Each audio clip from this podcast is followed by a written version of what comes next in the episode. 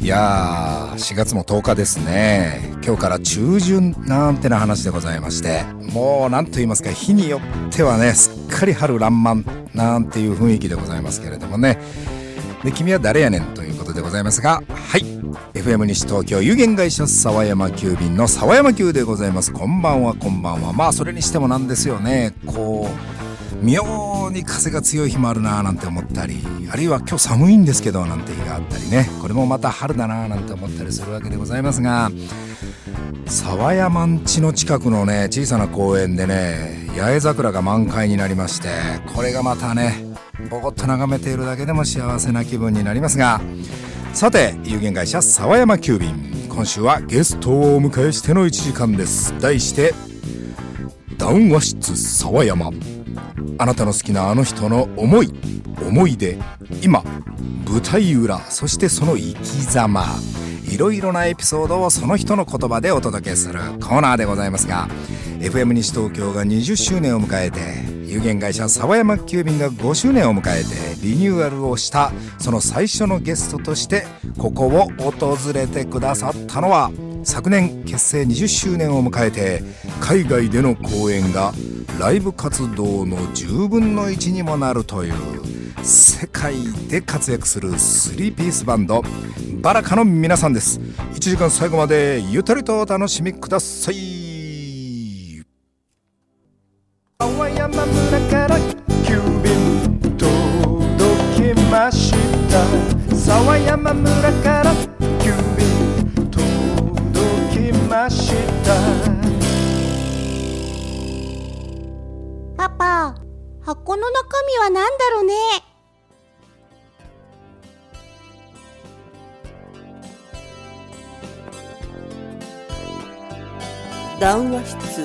沢山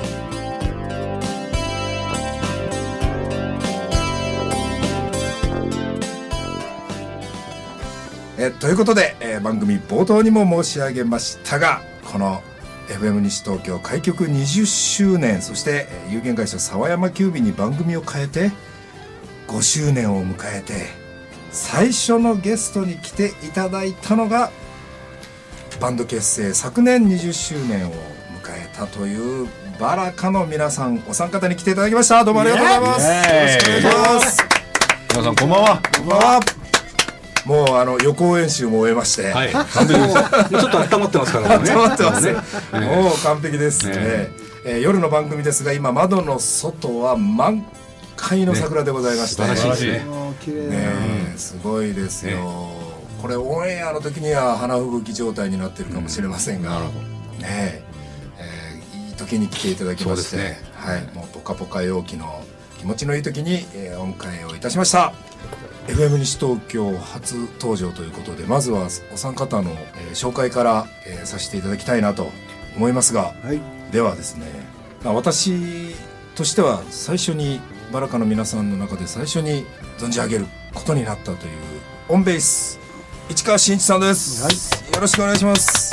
こんばんは、市川です。どうもありがとうございます、はい、お久しぶりでおす。久しぶりです、もうあのライブやっとそうですね見に行けて。でも続けて続けて2回来てくださいましたはいいえいね。えもうあのちょっと好きになっちゃいました、はい嬉しいですいやいね。やなんかあの、まあ、自分も楽器を弾くっていうのもまああるんですけど、そのちょっと食い入るように見ちゃいますね まあベースもそうなんですけど何？えっと基本ベースなんですが、うん。あのちょっと趣味趣味でっていう言い方も変なんですけどちょっとドラムスもああそうなんですか。ドラムスもちょっと昭和のムード歌謡バンドで叩いてたりするんですけどもうあの40超えてから始めたので、もう全然どうしていいのかよくわからないっていうだからついついもうなん。かね一斉さんには悪いんですけどね、平石さんとね石川さんのばっかり見てたり寂しいじゃないですか。嘘ですよ嘘ですよ寂しいじゃないですよ、えーということで、えー市川さんとはもう56年前にそうですね。はいえー、知り合ってまして。知り合いましてですね、あの市川さんは書をはい。されるというはい、そうです。ね、はい。ということで市川さんの個展に行った時におもしあれ面白い絵でしたねあのプレシジョンベースのえピックアップに線が4本スッスッスッって入った絵があって、であこれいいとか思って、あの買ったのをすごい。そうでしたっそうどうもありがとうございましたじ自分自分家の音楽部屋に飾ってるんです。ベースとベースライありがとそううなんでございます。す実は。近でいから割引だね よろしくお願いします。はいそうなんですよ。それとあの私がやってる替え歌芸人縄文人のロゴも書いていただきまして。ええ。あれまだずっと使ってくださってますね。はいもう僕も T シャツ大事にしてますよ。ありがとうございます、もうずーっとあれあの T シャツずーっとライブの時は着てるというそうなんです。なんなんかあの結構身の回りに市川さんのものがあるみたいなはいそんな感じでございます。はい、よろしくお願いします。よろしくお願いします。さて次は、えーオンドラムスマックス平石さんこと平石正樹さんです。よろしくお願いします、はいよろしくお願いします。皆さんこんばんは。えー平石さんはもうライブ見て最初に思ったことははい。疲れないんだろうか。っていうあれですね。そうなんですね。もそれが疲れないんですよそれが。疲れないあれなんで疲れいないんでしたっ疲れない。もう毎日ニンニクとマムシってるかあらね。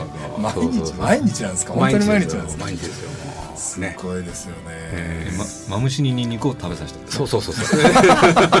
すげえ元気なマムシを飼ってるんですよここなんだそれを それを見てるとこう元気になるこっちが元気になってくるみたいな。新しいうん。新しい形ですねすごいですね。それ恐ろしいですね、えー、マムシとニンニクパワーでドラムスを叩いているという話なんです、はい。あれスティックとかね滑ったりしないんですね。あたまにありますよそれは。あります、え気がつかないうちに持ち直してるというだけの話で。いやというかねあんまり強く握ってないから、い。たまにポンって飛んじゃう時あるんですよね。強く握らないもんなんですそうそうそう。基本、ええ。強く握るとね音が返ってて大きくないんで。ねああそうなんです軽無駄ない方軽い方は大きいんですか？いやふ振らないと音大きくないから握ると振れないのでね。ああ自由にして大きく振るっていう。感じなん結局でも脱力でしょ？まあまあ脱力。脱脱力したらもうそのまま椅子から。いやいやい力やのさいや。いやいやいやいや。脱力の達人がね。脱力の達人。画像画像も載っけたいですねこれね。ね 脱力の達人ね。ジェスチャーもね。そうですね。ジェスチャーとかもね。はい。じゃあそれはブログの方であのいかに高見さんが脱力しているかというのを後でアップしたいと思いますが。はい、えーということでオンドラムス平井さん、はい。よろしくお願いしますさあそして、えー、オンギターです。高見一生さんです。よろしくお願いします。こんばんは。えーもう一生さんはあのこの前のライブの後の打ち上げの時にちょっと判明したんですけど実は日本人大好きな同級生というやつで、ありがとうございます。ね、びっくりしました、ね、同じ時代を。僕も10歳までちょっと大阪にいたもんですかあそう。なんですから、はい、同じ時代。もう全くでも出ないですよね。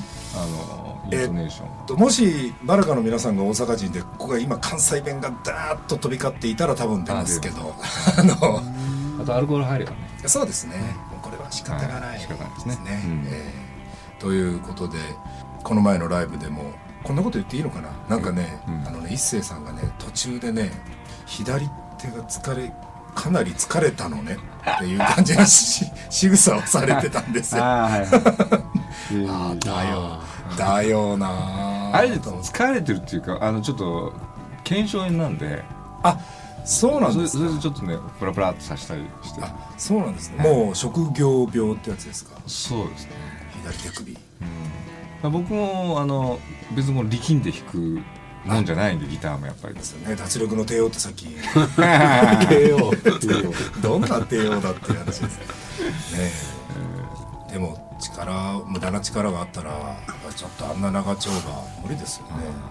ですね。ねという、えーそんなちょっと楽器よもやま話もいろいろとお伺いしたいなと思ってるんですが、えー音ギター高見一生さんです。よろしくお願いします。よ。ろしくお願いしますえーということでバラカの皆さん実は昨年結成20周年をはい。迎えたということなんですよね、20周年簡単に言いますがすごい長いですよね。長20年。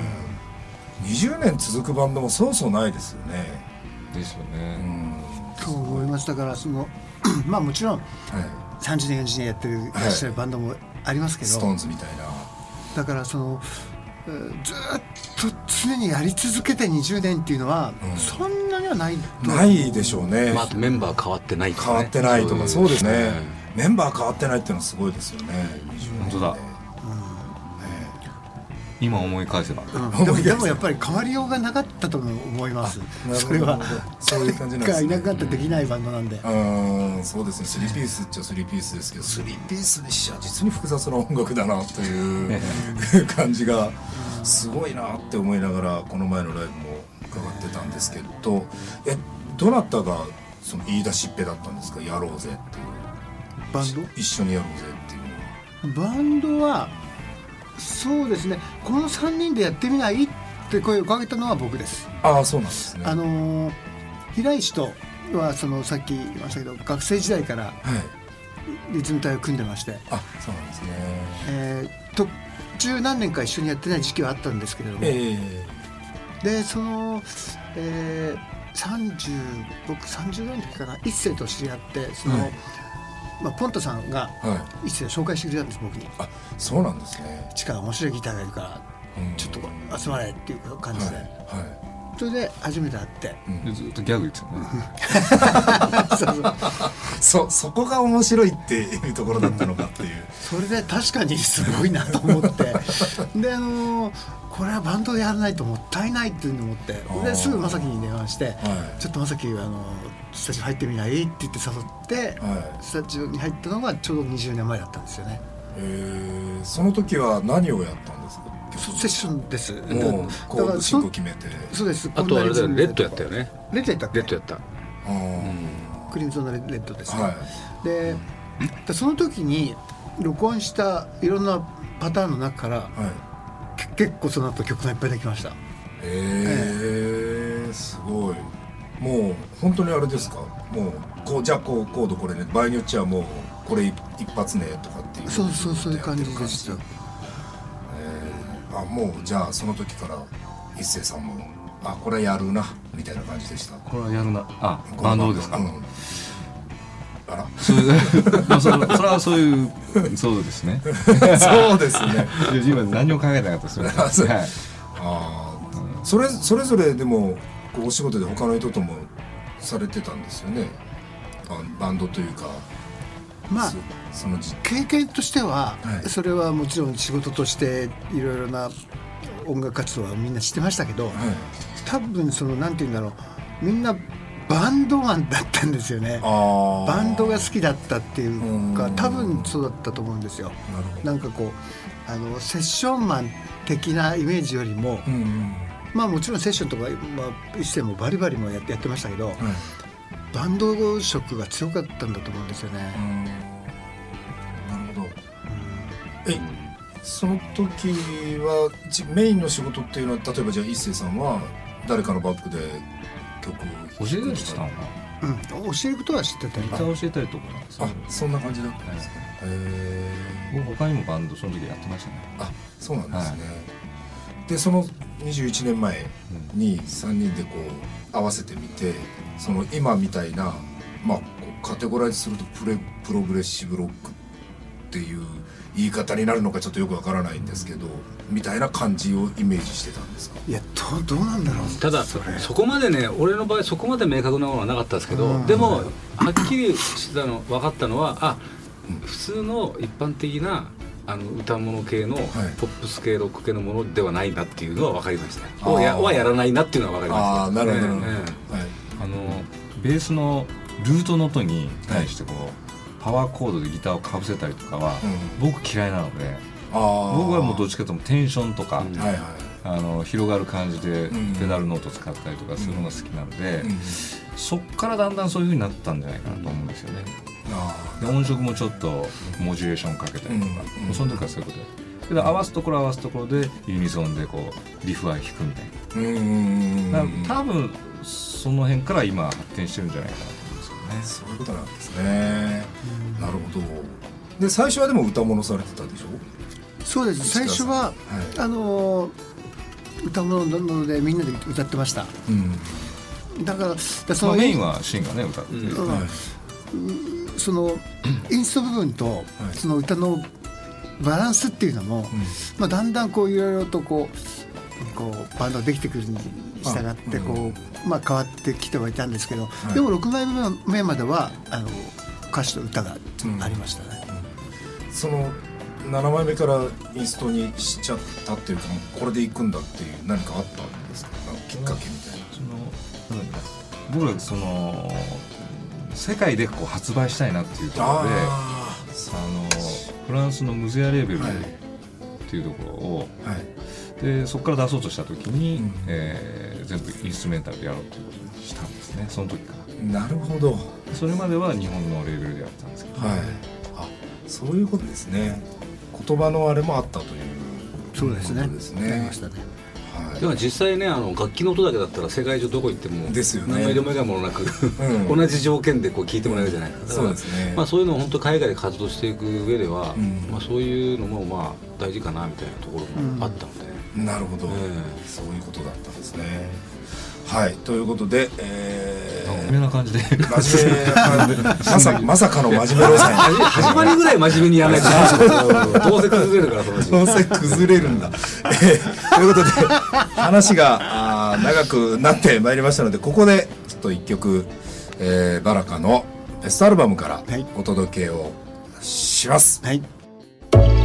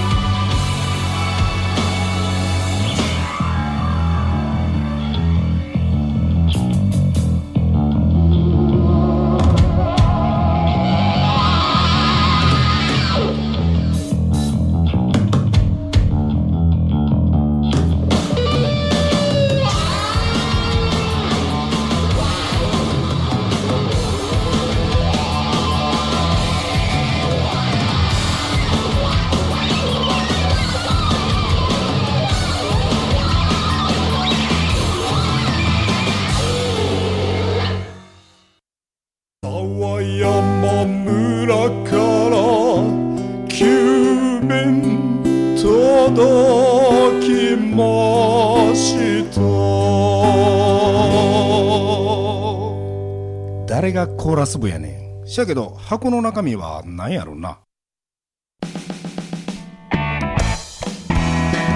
はいということでお届けしたのは、えーベスト版からです、えーバタフライ聴いていただきました、はい。えー曲に行く前の話でボーカルがある曲からインストゥルメンタルの曲になる。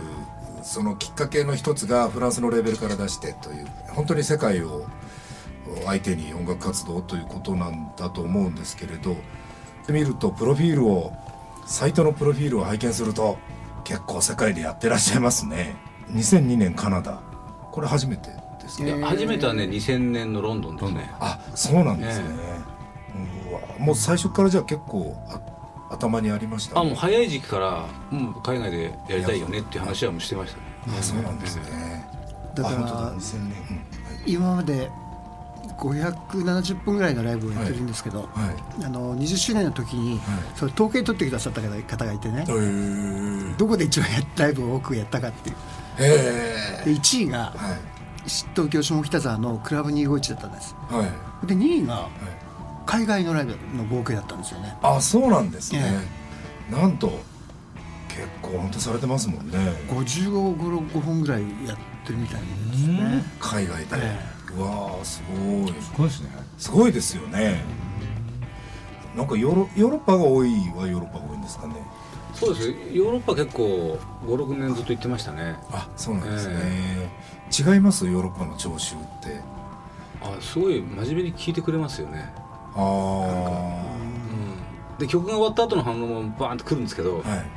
聞いてる時すごい真面目に聞いてくれるなっていう感じはしますね、へえうんアメリカとかとは違いますかヨーロッパとアメリカ。正直言ってアメリカでね僕らそんなに何回もやってないんですけど、はい。まあ、ニューヨークでねやったね、うんうん。昔ね。あの時はなんかまあ盛り上がってたけど。ね盛り上がってだから「ウェー!」とか言うんだけど。まだそれそれだけみたいななんかこう、うんヨーロッパの人の方がすごい真面目に聞いてくれて、うん。で気に入ってくれたらちゃんとこうもう一回来てくれるっていうか、うんちゃんと CD 聴いてくれたりとか,、うんなんかそういう傾向はあるかなとは思いますけどね。ああそうなんですね、えね50だから10分の1ぐらい海外でやってるってことになるんですね。そうですね。すごいですよね。いやいやいやいあんまり意識したことなかったですね。そうだからそういう東京をは見て初めて、やはい。あこんなんだったんだっていうのが分かったんですよね。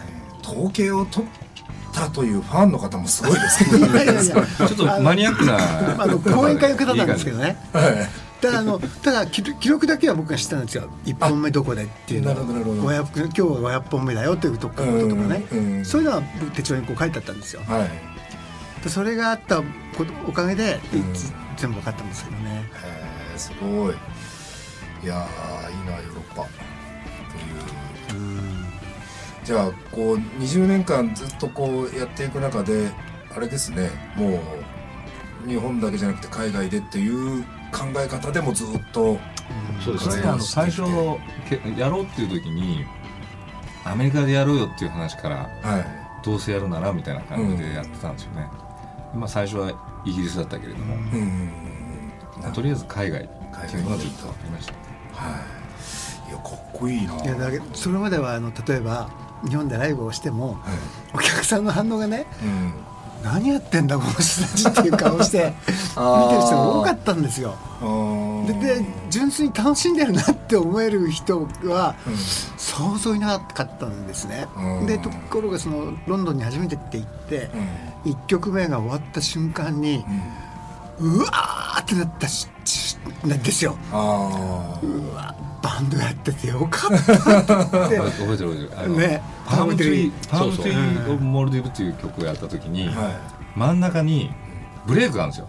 い。はいスタータとかってブレイクした瞬間に「おー!」とかってそれは忘れないね「 Oh. My God」が出てたね「 Oh my God」が出ましたあれは嬉しかっへえそうなんですねたあれ一発目はちょっと嬉しかったねニューヨークでもそれあったもんね。あそうだっけ？そうそうそう。あのほら言ってたじゃんライター普通。サイサイサイダプラモンドで。ででででででオメガビデオにちゃんと入ってくるオメガ面白い面白いですよね面白いいいいな向こうの人はやっぱりそうやってちゃん自と由だよねあのこう感情表現してくれるんでね、うんうんうんこう中に溜めないで。だからそれはライブライブとしては、リアルタイムとしてはものすごい手応えありますよね。そうですよね。出してくれるからそれうん。うん。だからバーって出て急にスッて来た時に日本人の人はあシーンと聞かなきゃいけないなってこういうふうにして聞いてくださるんですけどうん。行儀がいい。向こうの人はふって来た瞬間にもうイエーッとこういうふうに分かるようにこう。うん。だから場面転換がパッピシピシッとこう決まって場面転換していくともう必ずそこにこう拍手が来たりとかね、うん。だからちゃんとあ音楽感じてくれてるんだなっていうのをねすごいなんかやっててやりがいありますよね、なんか病みつきになるわけですね。そうですねねもう終わってないのに終わったと思わせるところとかね。そうそうそうわーっとやってるわけようんでカッティング始めてうん。目で終わってねえよ。そこが楽しかったね。なるほど。そうですよね。あのーこう観客の雰囲気の違いっていうのはあるでしょうね、そん。なそれは分かるような気がします。向こうはなんとなく生活にライブが溶け込んでるよななんかあんまりそのなんか肩肘張ったもんじゃないんですよ、うん。なんかね。っていう感じしますよね、なんか僕たちの出てるフェスもあの小さい子からはい。じいちゃんばあちゃんまで来てみんな音楽を楽しむっていうその空気を楽しむっていうところがなんかあ違うなとうん羨ましいですねそうだね。やっぱジャンルとかは別にもう難しいとか考えてないんですよね、うん。うん、とにかく聞いたものがいいかどうかっていう、うん。楽しかったかどうかっていうことをすごい。素直に感じてるから、すごくいいですよね。なんかこの音楽なんか複雑だとかあんまりそういうこと考えないでみんな見てくれるから、うん。なるほど、ライブ終わってこう会場とか出てくるじゃないですか。そしたら小さい子がはい「うんお前よかったよ」みたいな。そうそう。みたいなねけど嬉しいからやっぱり。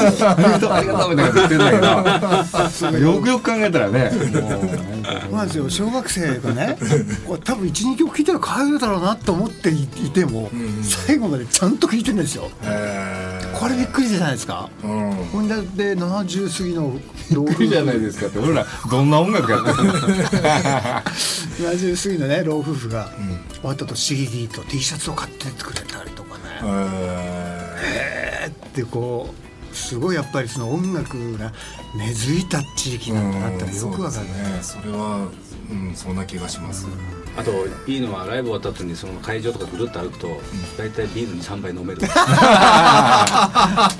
おお前ドラムだよなとかって言ってくれて「よかったぞ」一杯おごってやるとかって言ってねそれあるね。いいですね。こうビールごちそうになるんでわざとぐるぐる歩いたりする。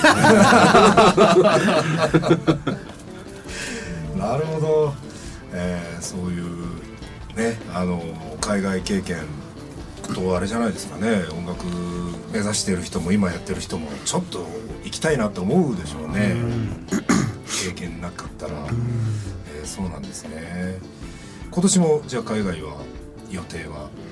今年はもう2月にもう2今月にあ行ってきましあれですよね。クローズドフェはい。えそっかそっかそうですよね。もうあれ今年ですもんねまだね、はい、そのクルーズ・トゥ・ザ・エッジもまた後ほどちょっとお伺いしたいなと、最初はあのこれこれのお土産話お伺いしたいとか思ってたんですけどうんはい、そうですね。それはまた、後ほど、えーと思うんですが、えーまたちょっと曲に行ってみたいかなと思います、はい。えー曲明けは今度はですねちょっと沢山個人的にいろいろとあの楽器弾きとして聞きたいことをいろいろとお伺いしたいなと思います。「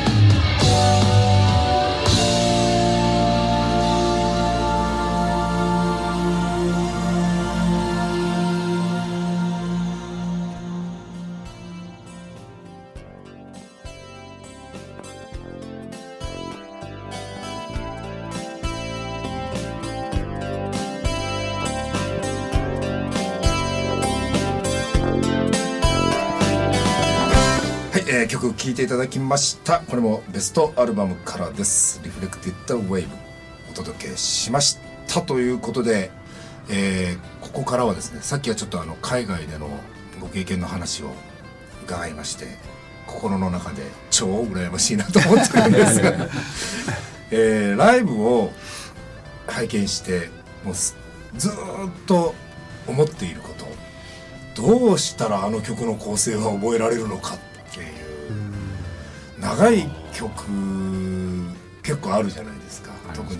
ライブだと10分20分当たり前だぜみたいな。感じがまあまあそうですね。え。どうどうやって覚えるのかっていう。当然そんな譜面とかご覧になってないのですごいな。打ち込み100本みたいな。そう まさにそういうです。本当ですか、ええ、それしかないです。もう千本千本ノックだよ。そう、それしかないです。あそうですか。もうもうただ数やるもうスタジオでやるしそかない。です。れだけですね。本当それだけですね。だからサイズのこう融通の効くやつははい。合図とか。ですけどね。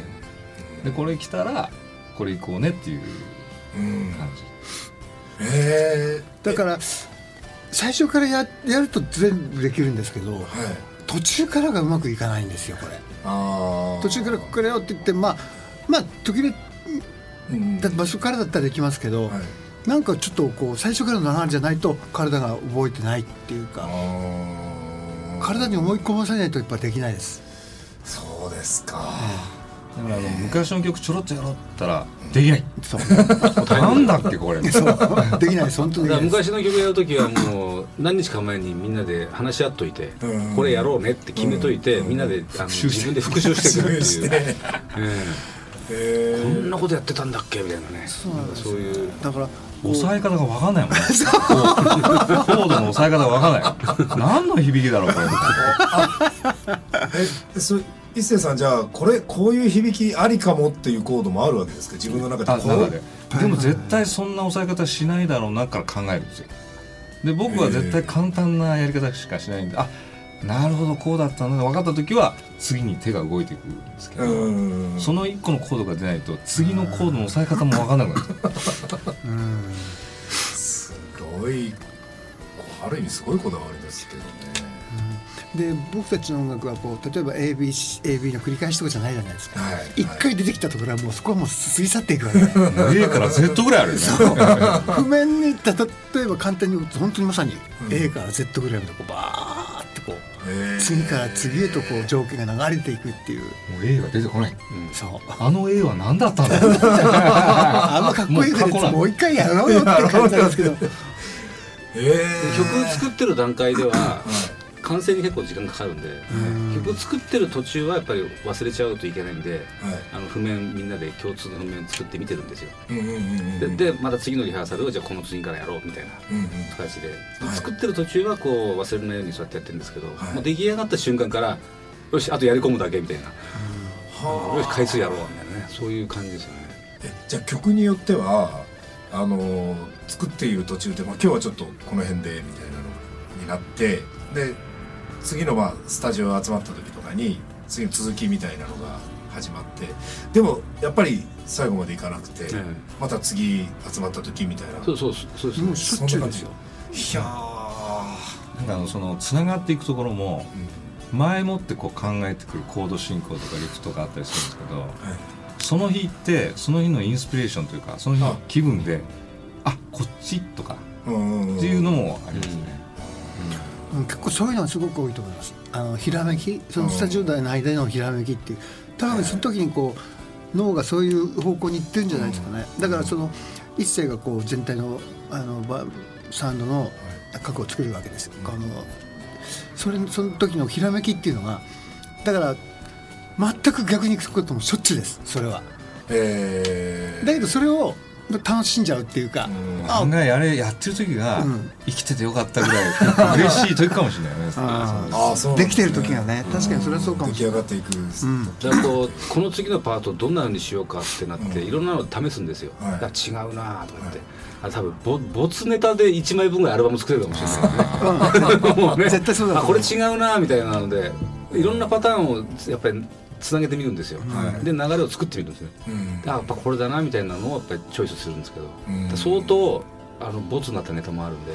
あります。ね。しそかしれはそれで意外と使えるネタはあったかもしれないよね。うん。うん。でも一応ほらリアテープはあの多分カセットがさいいっぱいうちにも残ってるから。MD もあるからね。カセットそうだ。あー。MD ずー。っと MD で。うん。ネタ集って書いてある MD 持ってる。から。ネタ集はあでもそれ考えたらバラカの一曲って普通の楽曲のなんか45曲、いやもしかしたらそれ以上なんそうかもしれないですね。詰まってる曲もありますよね中にはね。すごい。そのその昔の1960年代とかのラジオでオンエアしてもらうために3分以内なんていう。ああもう考えられない。本当ですね。対局にありますね。すごい。29分の曲中3分使っても なんだかね10回10回分ぐらいできますからね。すよねすごいなあいやーそっかでもそうなんですね。覚え体で覚えるんですね。そうなんです。それしかないです。手手に覚えさすしかないんですよこいやーちょっとすごい。弾き方変わったらちょっとやばいよね。れそう。ああだから順番が。ベースなんか4弦から5弦に変えたわけじゃん。そう。そしたら前の曲とか忘れるでしょ？忘れちゃうよね。それわかります。だから語源に変えて慣れるのに僕の場合不器用なんで5年はかかりました。ねえっていうかねじゃよ。くさんもう買ってもう2週間目にはもう。嘘ですからね。もう本当にね。自信ありげに一本弦違ってたから、ね、そう。なんだこのこのテンション感は。何の曲でしたっけ？みたいな。あの E の解放弾くとこでもう B の B の解放あーって言っちゃうんですよねやっぱり。体が覚えてるから。そうなんですよね。だそのわかりもます。うもう何十年間のその感覚をはいはい。つのにやっぱりでも本当5年はかかりましたでかつバラカの曲でってなるとそうですそうですそうです。よね、まあ普通に5分ぐらいの曲をやるのとはちょっと違うでしょうから、だから本当に言ったようにもう指の順番が本当一個違うともう弾けないんですよ。ああすごい。そういうところだったんですね。そうこんなフレーズ弾かせるの僕にって感じでさ フレーズこれちょっと弾いてみてくださいって。えすぐ楽するから僕。えいやいやいや。じゃあそこはもうコードでカッティング すごい。それはすごいですね。今ちょっとあのかなりショック受けてます。そうですか。いやもうどうどうどういう風にしてこの長い曲をと思ったら。だからあれですよ。あのスタジオで出来上がった時に、はい。まず当然スタジオで繰り返し練習やって、はい。まあ、初めてライブでやる時があるわけですよ、はいはい。まあねだいぶスタジオでやっても、まあ1回目のライブの時って大体ボロボロだよね、うんちゃんと言ったことがないです。でもあんな曲だから もう分かんないしね。新曲だからもう、え ーいいやね、も聞き慣れてない間違ったっていう顔しなきゃいいかみたいな。うでも何十年やってる曲でもはい。忘れちゃうんですよ。もうだから1000回ぐらい弾いてる曲なのに、あれ？どどうだったっけ？って忘れちゃうとしょっちゅうあります、えー。特に最近。ええもう最近なんか朝飯何食ったか覚えてない。いやいやいやいやいやーそういう話が飛び出してきたところで実はやっぱりなんかね時間えもうがすごいな。もうこれ曲込みでもうこれで45分ぐらい。あらまだ喋りきれてないな切れないでしょこれ喋りきれてないですよね。はいじゃあ2ヶ月連続ですねよっしゃこれーいっちゃいますか？2ヶ月連続いっちゃいましょう。ねはい。ということであのお聞きのバラカファンの皆さん喜んでください。えーバラカの皆さんは2ヶ月連続ではい、うすうす気づいておりますがあ収録番組なのでこのままぶっ続けてやっていきたいと思いますが、えー。皆さんは1ヶ月後、えーまた楽しみに、えーお待ちいただければと思いますものすごい尻切れトンボ風で申し訳ないんですが、です。面白いです。でもなんかちょっとあの海外公演とあとあの長い曲はどうして覚えているのかが聞けただけでも僕は今日 眠れないかもしれません。あまりのショックで。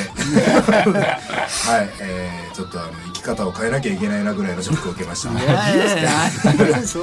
い。ということで、えー今夜の有限会社沢山急便リニューアル後初のゲストえーバラカの皆さんに来ていただきました。どうもありがとうございました。また。よろしくお願いします。また来月また来月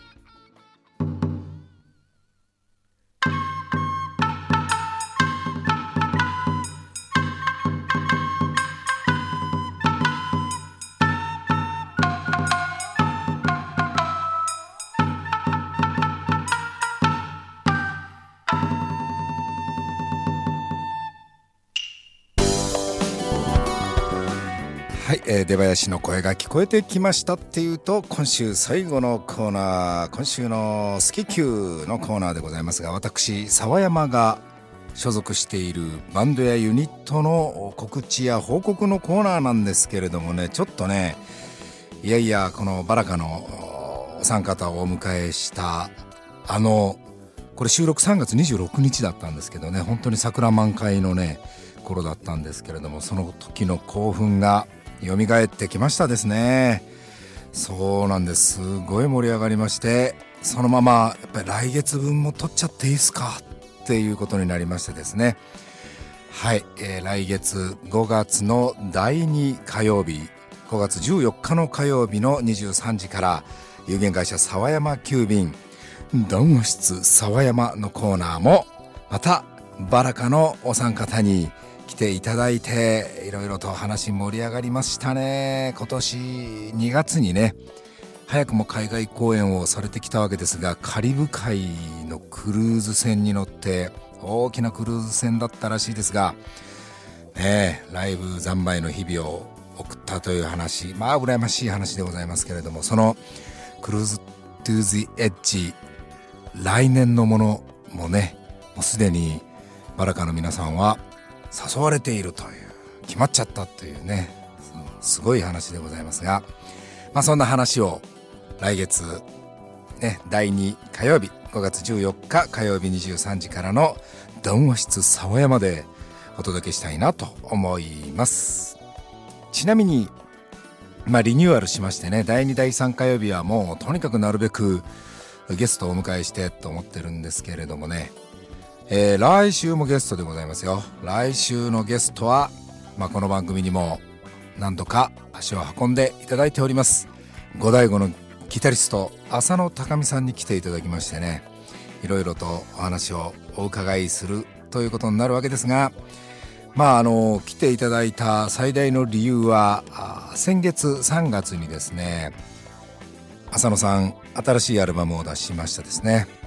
えー、高見朝のギターカバーズ・オブ・五大悟今シリーズ化しておりますがそれのボリューム4が出たということでそのボリューム4のね、えー、宣伝を兼ねて来ていただきました。そしてそしてここからは今週のスケキューならではですが4月29日の日曜日です。お隣小平市の小川西町。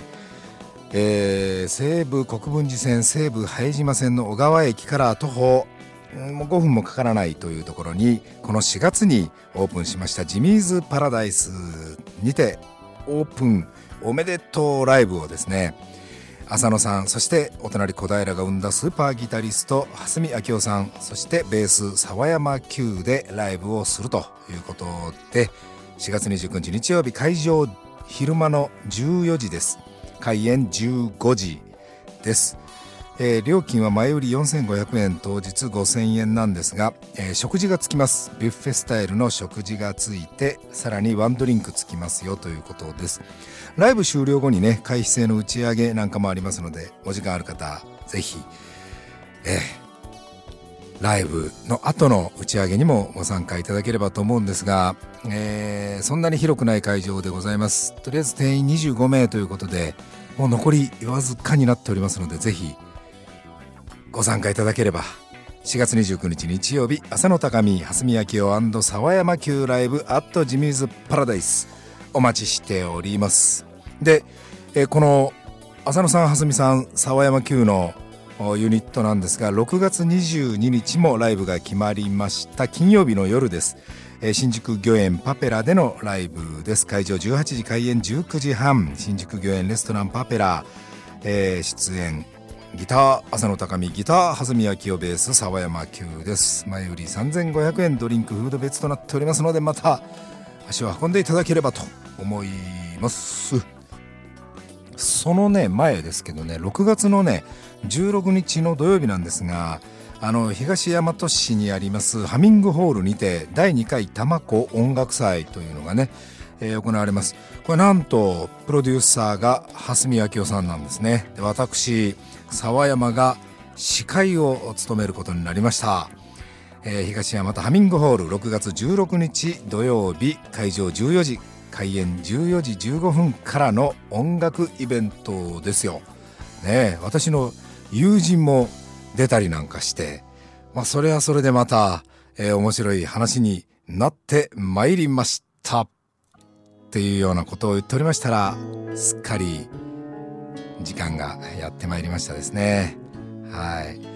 まあ本当にバラカのお三方をお迎えしていろんな話を聞いたんですが本当ねライブで20分とか30分ぐらいずっと演奏してるんですね。1曲がそれぐらいの長い曲があるんですけどどうやって覚えてるんだろうな。一切楽譜の類はご覧にならないのでどうやってんのかなと思ったらねまさかまさかのひたすらひたすら弾いて体に覚え込ませるんだという。いやびっくりしました。ねそういうやっぱプロの人。プロの人こそ練習してるよなって思いますよ。本当にね。うんちょっとびっくりしたと同時にかっこいいなって思いました。先ほども言いましたがバラカの皆さん来月にも来ていただきます。5月14日5月の第2火曜日談話室沢山またバラカの皆さんと盛り上がりたいと思います。そしてそして来週の有限会社沢山急便も談話室沢山のコーナーでございます。五醍醐のギタリスト浅野高美さんに来ていただきましてこの3月に出ましたギターカバーズオブ五醍醐ボリューム4、えー、このアルバムの話であるとか、まあ、楽器の話だったりどんな弦張ってるんだって話だったりあるいは浅野さんがデビューしたばかりの頃のお話だったりと話は縦横無尽にあっちに飛びこっちに飛びする1時間でございます。そんな有限会社沢山急便来週もぜひぜひお楽しみにお届けしたのは私沢山急でした。この1週間も皆様にとって素晴らしい日々でありますように。それでは皆さんおやすみなさい。Thank you.